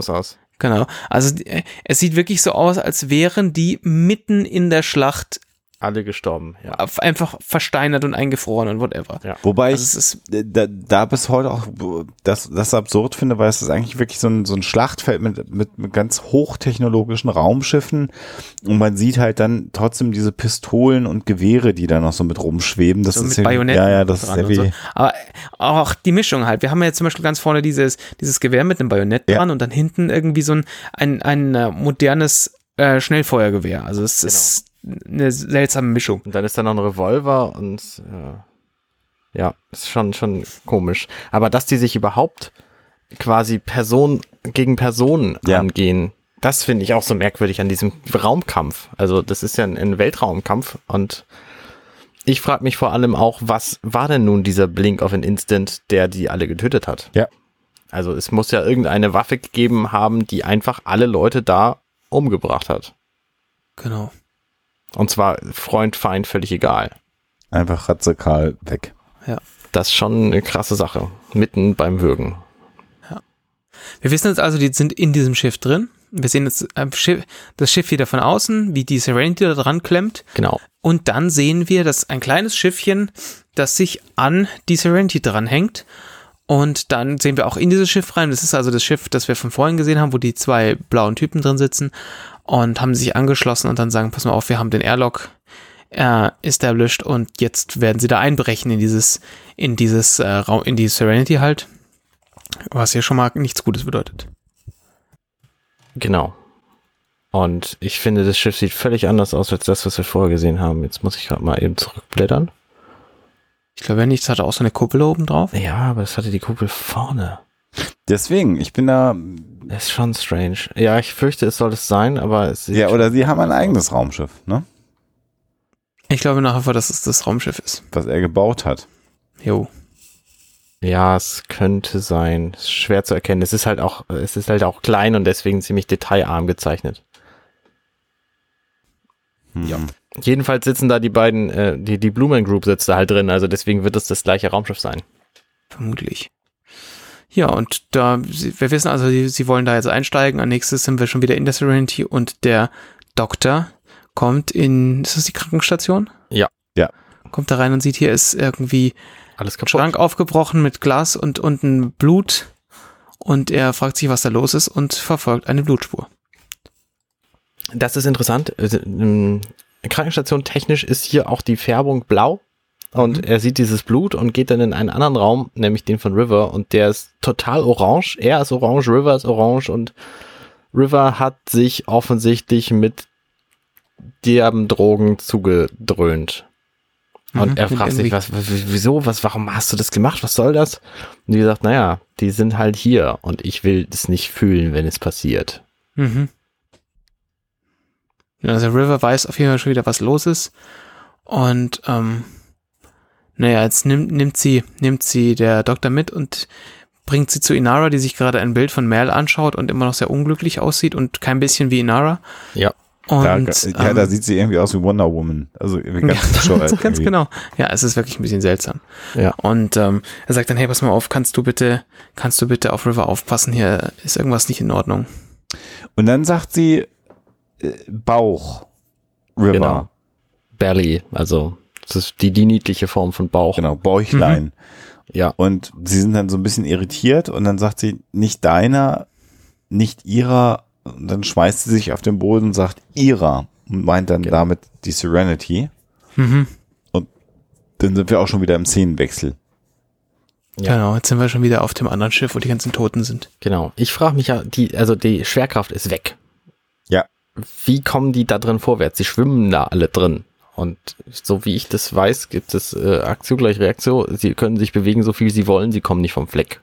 Haben die irgendwelche Düsen oder so? Weiß man nicht. Ja, ne? schon irgendwelche Antigraf-Düsen. Na, sie können sich ja abstoßen, das auf jeden Fall.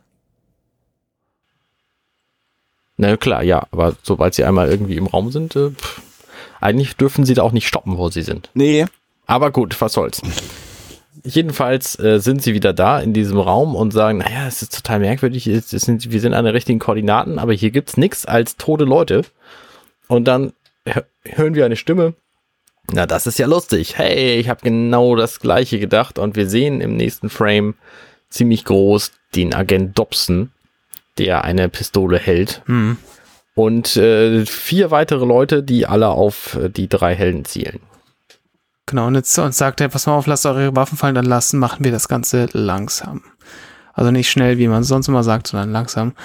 Ähm, also Waffen fallen lassen in der Schwerkraft ist auch ja. so ein Ding. ja, das, das ist wahr. Ja, wir wissen jetzt nicht, wie es weitergeht, weil wir haben hier auch wieder einen Schnitt. Ja.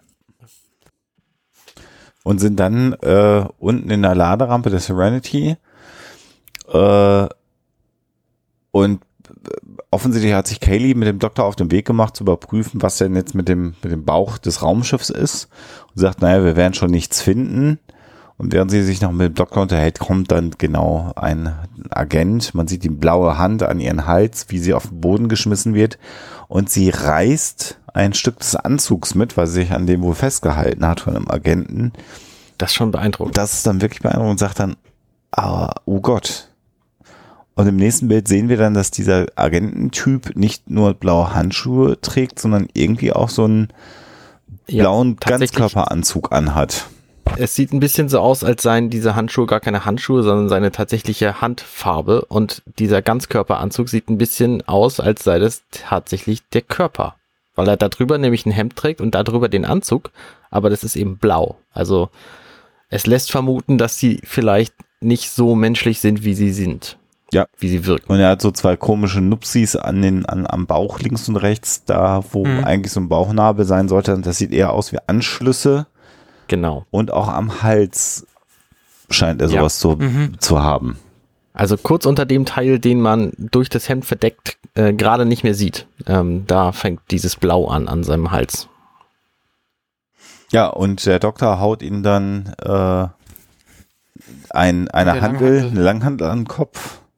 Und sieht überhaupt nicht wie Simon aus übrigens. An der Stelle gar nicht, nee. Und sagt, Kaylee macht die Tür zu. Genau. Und hebt die Handel erneut hoch. Ja, dann kommt das, äh, das Shootout auf. Nee, so weit sind wir noch nicht. Ähm, wir sind wieder bei Mel und Zoe und, und äh, Jane. Dobson. Und Dobson. Und die reden und reden und äh, Dobson sagt, hey, ich will dich tot haben. Und äh, Mel sagt, äh, pff, ja. Äh, also es wird hier nochmal kurz aufgearbeitet, wie das passiert ist, dass er jetzt so ein künstliches Dobson, Auge hat. Genau. Genau. Ja. Und Dobson wirft ihm vor, hey, du hast mich zu einem Freak gemacht. Und Mel sagt, nein, du warst schon immer ein Freak. Ich habe nur dafür gesorgt, dass es alle sehen können. Ja. Und dann und sagt er halt, Mel fragt ihn halt, was machst du denn, wenn du mich jetzt gekillt hast? Und dann sagt er, no, weiß ich auch noch nicht so genau, vielleicht suche ich mir dann ein Hobby. Ja. Und jetzt zieht er halt die Waffe und möchte den Mel offensichtlich erschießen. Was Zoe derweil macht, ist, sie krallt sich einen anderen Typen und schmeißt den zwischen Mel und Dobson, woraufhin Dobson dann in seinen eigenen Kumpel reinschießt. Wir sehen im Hintergrund auch, wie, wie Jane an so einem anderen Typen dranhängt. Und Mel schnappt sich die Waffe des Typen, der gerade erschossen wird. Und wir sehen dann, das Gesicht von Dobson in halbwegs Großaufnahme, der nur sagt, äh, nicht schon wieder. Genau. Und im nächsten Frame schießt Mel ihm ins andere Auge. Ja. Genau. Da ist dann nichts mehr zu retten. Jo. Naja, und dann bringen sie halt alle um.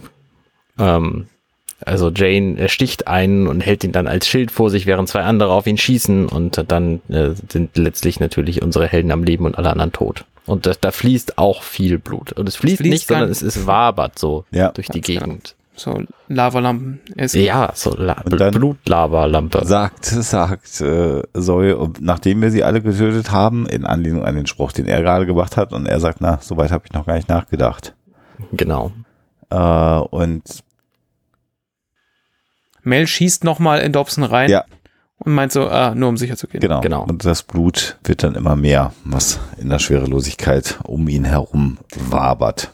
Ist irgendwie ein bisschen abrupter Showdown. Ja. Und es ist so vergeudet. Ja, also es ist. Also ich war enttäuscht, als er auftauchte und ich bin enttäuscht jetzt, wo er schon wieder tot ist. Dobson. Das ist aber, glaube ich, wirklich ja. Comic, ne?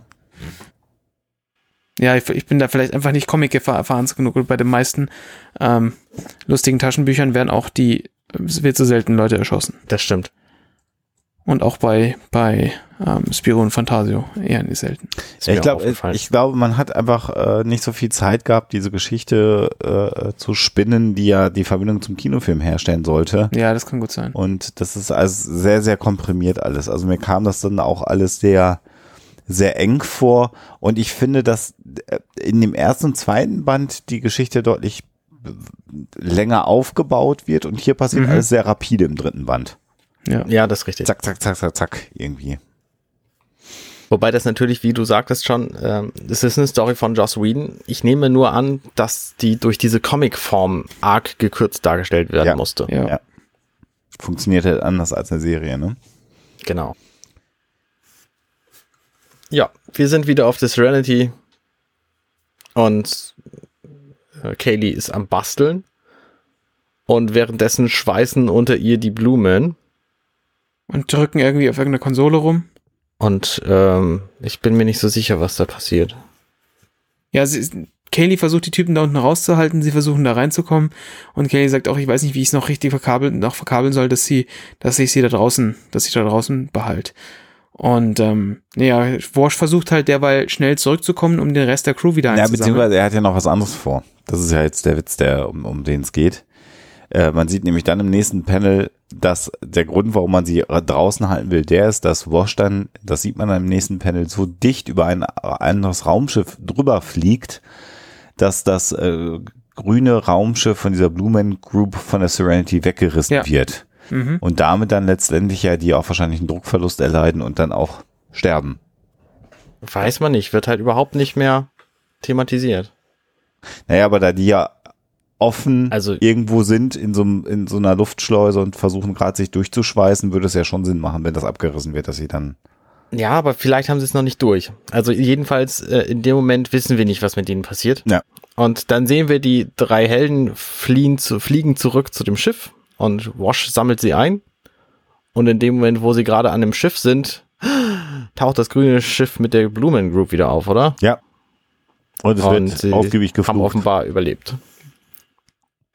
Das war ja. Also wir, wir halten an der Stelle kurz fest, es ist sehr von Vorteil, dass es im Weltraum keinen Luftwiderstand gibt, weil die drei sich halt natürlich einfach an dem Schiff festhalten und dann da geschmeidig mal drauf rumsitzen, während Wash voll aufs Gas drückt. Genau. Und äh, die drei haben dann noch Zeit einzusteigen, während die, die blauen Herren anfangen auf die Serenity zu schießen. Und alle überleben natürlich und Wash gibt voll Gas, um, um wegzufliegen. Ich finde das Bild so toll. Also man sieht dann dieses Bild und dieser Antrieb der Serenity, der wirft so Licht, Lichtringe in den Raum, wenn er, ja. wenn er startet. Das und dieses ist echt gut Bild gemacht. sieht, sieht wahnsinnig lebendig aus. Also man hat das Gefühl, das fliegt tatsächlich gleich los. Das mhm. finde ich sehr, sehr schön. Ja. Und man sieht halt das grüne Schiff ähm, in einem Winkel davon weg, wegfliegen vielleicht. Also, also es ist irgendwie, es, es kriegt den Abgasstrahl mit und ja, wird deswegen weggeschleudert, genau. würde ich jetzt mal sagen. Und damit ist auch schon wieder die Szene durch. Ja. Also hier wird wirklich keine Sekunde verschwendet in irgendwas, sondern wir sind jetzt einfach irgendwo gelandet, wo es grün ist. Ja. Genau. Und wir stehen auf einem, äh, ja, auf, auf einem Abgrund. Und das äh, kommt mir ein bisschen bekannt vor, weil nämlich das tatsächlich im Film wieder auftaucht, diese Welt. Und ja. Inara wird abgesetzt. Genau. Und alle, alle verabschieden sich von ihr. Und jetzt sagt Captain, du bist dran. Und ähm, das Inara sagt dann, naja, ähm, jetzt muss, muss ich, ich habe mich vor allen verabschiedet. Ähm, aber ich habe noch nicht, noch nicht, äh, noch keine Wörter gefunden, um dem Arrangement, das wir hatten, irgendwie die, die, die, die richtige Bedeutung zu geben. Und ähm, dann sehen wir so eine Großaufnahme von, von Mel und nächste Szene eine ähnliche Großaufnahme, ähm, wo er sagt, ich werde dich vermissen in Era. Genau. Und ähm, was sich dann, was sich dann aber herausstellt, ist, das sagt er nicht zu ihr, sondern er steht allein in der Küche und und äh, hält diesen Monolog, den er ihr hätte sagen können oder sollen mhm. und es aber nicht gemacht hat und dann kommt der Shepard rein und unterbrich, unterbricht ihn. Genau. Ja. Und fragt ihn, was er denn hier mitten in der Nacht alleine macht. Und er sagte, was machst du denn hier mitten in der Nacht allein? Und er sagte, Mel antwortet, naja, wir sind mitten im Weltraum, es ist immer mitten in der Nacht. Genau. Und dann teilt ihm der Shepard mit, dass er das Schiff verlassen wird. Mhm. Und äh, er sagt, ich, ich, ich ja. ähm, verlasse das Schiff und das ist, ich sollte hier weitergehen, äh, ich soll weiterziehen und Mel sagt dann, äh, Shepard, falls es dich beruhigt, es macht mir nichts aus, dass du mir eine reingehauen hast. Dann, mhm. Äh, das ist sehr spannend, weil er sagt dann, Genau, ja. das ist genau der Grund, warum ich gehe. Ähm, äh, irgendwann Weil irgendwann wird es mir auch nichts mehr ausmachen. Genau. Ja. Ja. Ja. Und dann ist die Szene auch durch und Mel ist ganz alleine in seinem, seiner Kaj Kajüte. Genau. Und dann wird er von Zoe gerufen, die sagt, mein Ehemann, der braucht einen Kurs. Wo soll man denn hinfliegen? Und dann äh, sieht man eine Großaufnahme von Mels Gesicht, der sagt, wie immer, geradeaus. Mhm. Ja. Und dann kommen wir schon zum letzten Panel des Comics. Wir sehen Weltall. Ja. Und eine Stimme sagt, unsere unabhängigen ähm, Contractors, äh, Vertragspartner oder Auftragnehmer genau, äh, sind verschwunden. Und ich nehme mal an, damit meinte er Dobson und seine, seine ja. Crew. Ja. Ähm, und dann sehen wir die Person, die da redet, auf einem großen Monitor. Und vor diesem Monitor steht ein dunkelhäutiger Mensch. Mhm. Mit einem Schwert. Mit einem Schwert. Und ähm, dann sagt, sagt die Stimme auf dem Monitor der Typ, äh, also deine, ihre, ihre Arbeit äh, fällt nun dir zu. Und er sagt, ich akzeptiere sie. Und dann äh, sagt die Stimme, ich äh, übermittle nun ähm, deinen Auftrag. Und der tatsächlich letzte, der tatsächlich letzte Bild dieses Comics ist ein Foto in einer dunkelhäutigen Hand gehalten von River. Und wie wir alle Und wissen, die, die, Brücke zum Film. Ist das äh, natürlich der Operative. Ganz genau. So sieht's aus. Das waren die drei Comics. Genau. genau. Das war die Geschichte Those Left Behind. Richtig. Im Deutschen habe ich den Namen schon wieder vergessen, aber ich habe mir am Anfang der Folge gesagt. Zwischen den Welten. Und ich finde jetzt so nach dem Lesen des Comics ist der Titel dieses Comics total klar. Also, weil sie sind eben die, die zurückgeblieben sind. Also, mhm. die zurückgelassen wurden. Ja. Und ich bin sehr froh, dass wir über Those Left Behind geredet haben und nicht better, über Better Days. Aber zu darüber vielleicht zu einem späteren Zeitpunkt, weil, also ich werde kein, ich werde kein großer Freund dieser Comics werden um das schon mal so viel vorwegzunehmen. Ähm, ich habe noch nicht alle gelesen, muss ich jetzt gestehen. Mhm. Ähm, das Problem, also ich, ich, ich, bin, ich bin jetzt, ich bin auch kein, generell kein großer Comicleser, um mhm. ganz ehrlich zu sein. Ähm, die Comics haben, die haben natürlich einen, generell einen sehr, sehr schweren Stand, weil sie in die Fußstapfen der Serie treten müssen. Und das, ich glaube, das ist einfach sehr schwer und gerade für jemanden oder vielleicht, ich weiß nicht, wie es euch mit der ganzen Sache geht, ich habe ich hab halt sehr viel Zeit mit dieser Serie verbracht ja. und ich habe sie sehr, sehr oft gesehen und ich habe äh, und ich mag diese Serie halt einfach wahnsinnig gern und ich finde sie sehr gut gemacht und was bei mir nicht passiert ist, wenn ich diese Comics lese, die werden bei mir im Kopf nicht lebendig und das wird dann nicht diese Serie draus und damit können sie halt im Vergleich für mich nur verlieren. Mhm. Es ist schön, dass diese, dass, dass diese, diese Story jetzt ein bisschen fortgeführt wird. Wir erfahren auch später ja zum Beispiel ein bisschen mehr über den Shepard und solche Geschichten, ähm, was schon gut ist. Und vermutlich auch der einzige Weg ist, um das generell, ähm, um, um das abzuschließen, weil das, dass die Serie fortgeführt wird, äh, das werden wir halt nicht erleben. Punkt. Also der, mit der Realität müssen wir uns endlich einfach abfinden. Auch wenn wir da wahrscheinlich alle kollektiv in, in Verneinung der Wirklichkeit leben. Mhm. Ja. Aber deswegen habe ich halt so ein bisschen Problem mit den, mit den Comics, weil sie halt einfach das, das nicht, ähm, das nicht hinbekommen, was sie, also für mich nicht hinbekommen, was, was die Serie könnte, wenn sie weiter verfilmt geworden, worden wäre. Mhm. Also ich habe sie tatsächlich noch nicht gelesen, aber es gibt ja die sechsteilige Comicserie Leaves on the Wind. Mhm, genau. Und das ist tatsächlich die Fortführung des Films. Okay, ja, wird spannend. Also ich, ich würde vorschlagen, ähm, ich, wir lesen die Comics alle mal genau. und wenn, entscheiden dann, ob wir tatsächlich über all die reden oder tatsächlich nur noch über Leaves on the Wind, weil das, glaube ich, ähm, könnte sehr gut sein. Ja, können wir auf jeden Fall ausprobieren. Also, wie, Better Days, finde ich, können wir uns direkt sparen, weil das... Meinetwegen wirklich aber komplett absurd in meinem Kopf ist, da kann ich echt voll nichts mit anfangen. Da wurden halt Comics gemacht, weil wir Comics machen können. Genau. Das ist, glaube ich, mit können. den drei, mit den drei Personen-Comics auch so. Also es gibt halt einen Wash-Comic, einen Shepard Book-Comic und einen Die drei Mädels-Comic. Mhm.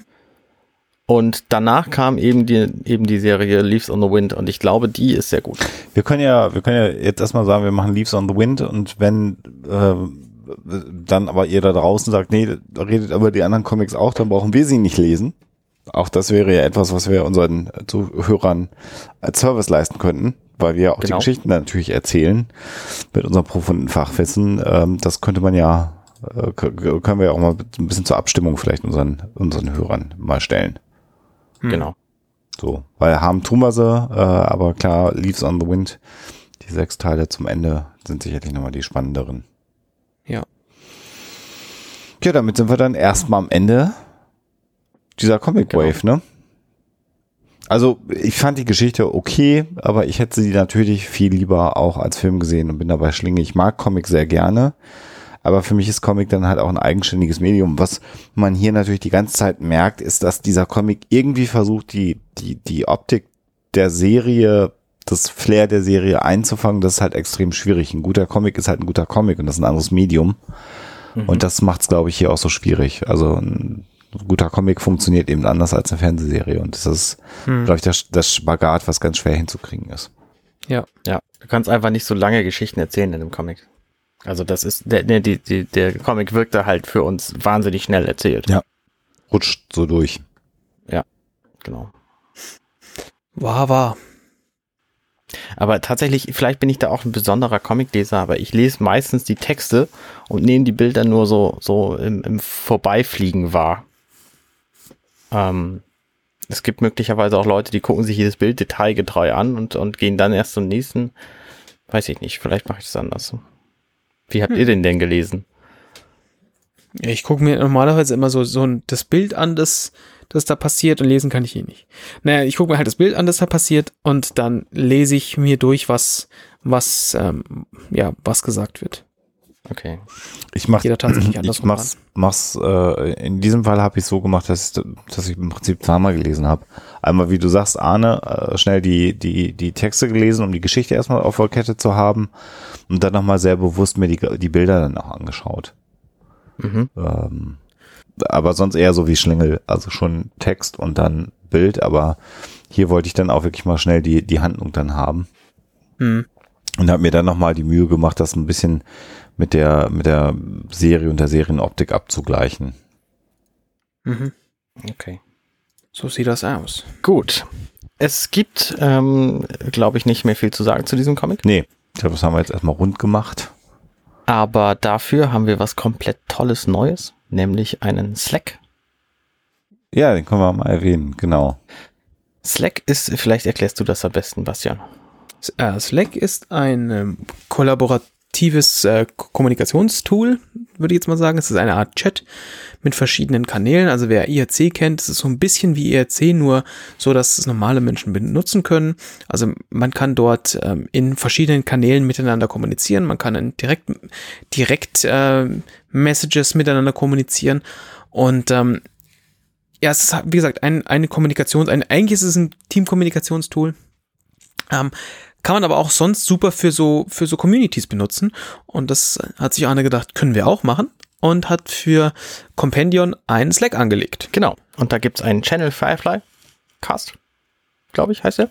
Ganz genau. Und da könnt ihr euch mit uns unterhalten, denn wir sind da drin und mit genau. allen anderen Fans, die da auch drin sind. Und könnt da Fragen stellen und könnt da über den Comic diskutieren und könnt da Vorschläge machen, was wir sonst so ähm, machen könnten und könnt rätseln, was wohl unser nächster Podcast wird, was wir ja immer noch nicht verraten haben.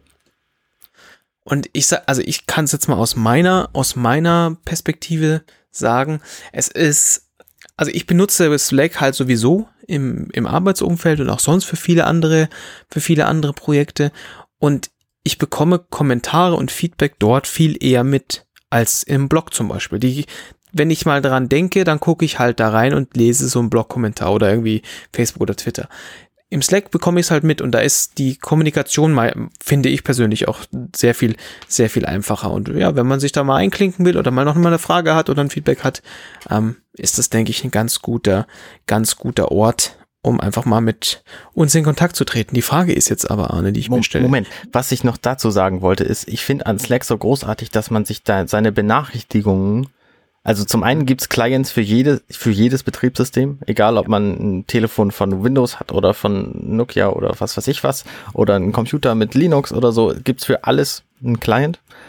Und man kann die Benachrichtigungen sehr individuell einstellen. Du kannst sagen, ich möchte in diesem Channel über alles benachrichtigt werden, also der Firefly Cast Channel zum Beispiel. Ich möchte im äh, General Channel ähm, nur benachrichtigt werden, wenn mein Name fällt oder Schlagwort XY und so. Das finde ich sehr, sehr gut ja, an Slack. Ja. Da kannst du halt, du, du wirst nicht erschlagen von allem, sondern du kannst eben einstellen, was du mitkriegen willst und was nicht. Ja, das war. Wie kommt man denn jetzt in dieses Slack? Man kommt dahin, indem man uns seine E-Mail zukommen lässt. Das ist am allereinfachsten über Twitter an @fireflycast. ähm, weil ich da nämlich benachrichtigt werde, wenn ich eine Nachricht kriege. Ihr könnt uns natürlich auch auf dem Blog eine Nachricht hinterlassen und eure Mailadresse dahin schreiben, aber sie wäre dann zum einen öffentlich.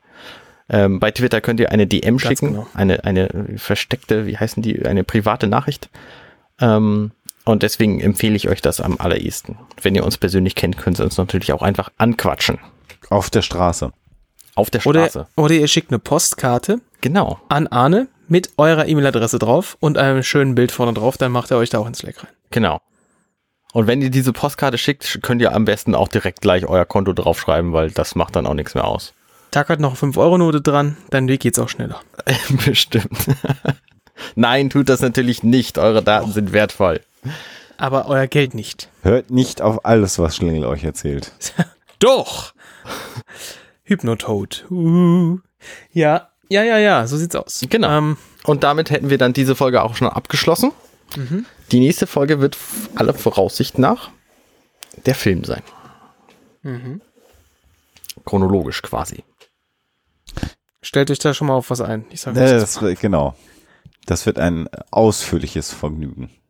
Genau. So wie wir jetzt auch schon eine Weile über diesen Comic gesprochen haben, haben wir auch eine Weile über diesen Film gesprochen. Genau, Arne hat gesagt, wir brauchen eine halbe Stunde für den Comic. Das äh, ja, ich habe ich hab auch gesagt, wir brauchen so eine Viertelstunde für den Film oder so. Nee, ich glaube, vor dem Film hatten wir alle Angst. Zu Recht. Ihr werdet es sehen. Hören. Hören. Ja. Also, bis zum nächsten Mal. Ja. Gute Nacht. Macht's gut. Tschüss. Tschüss.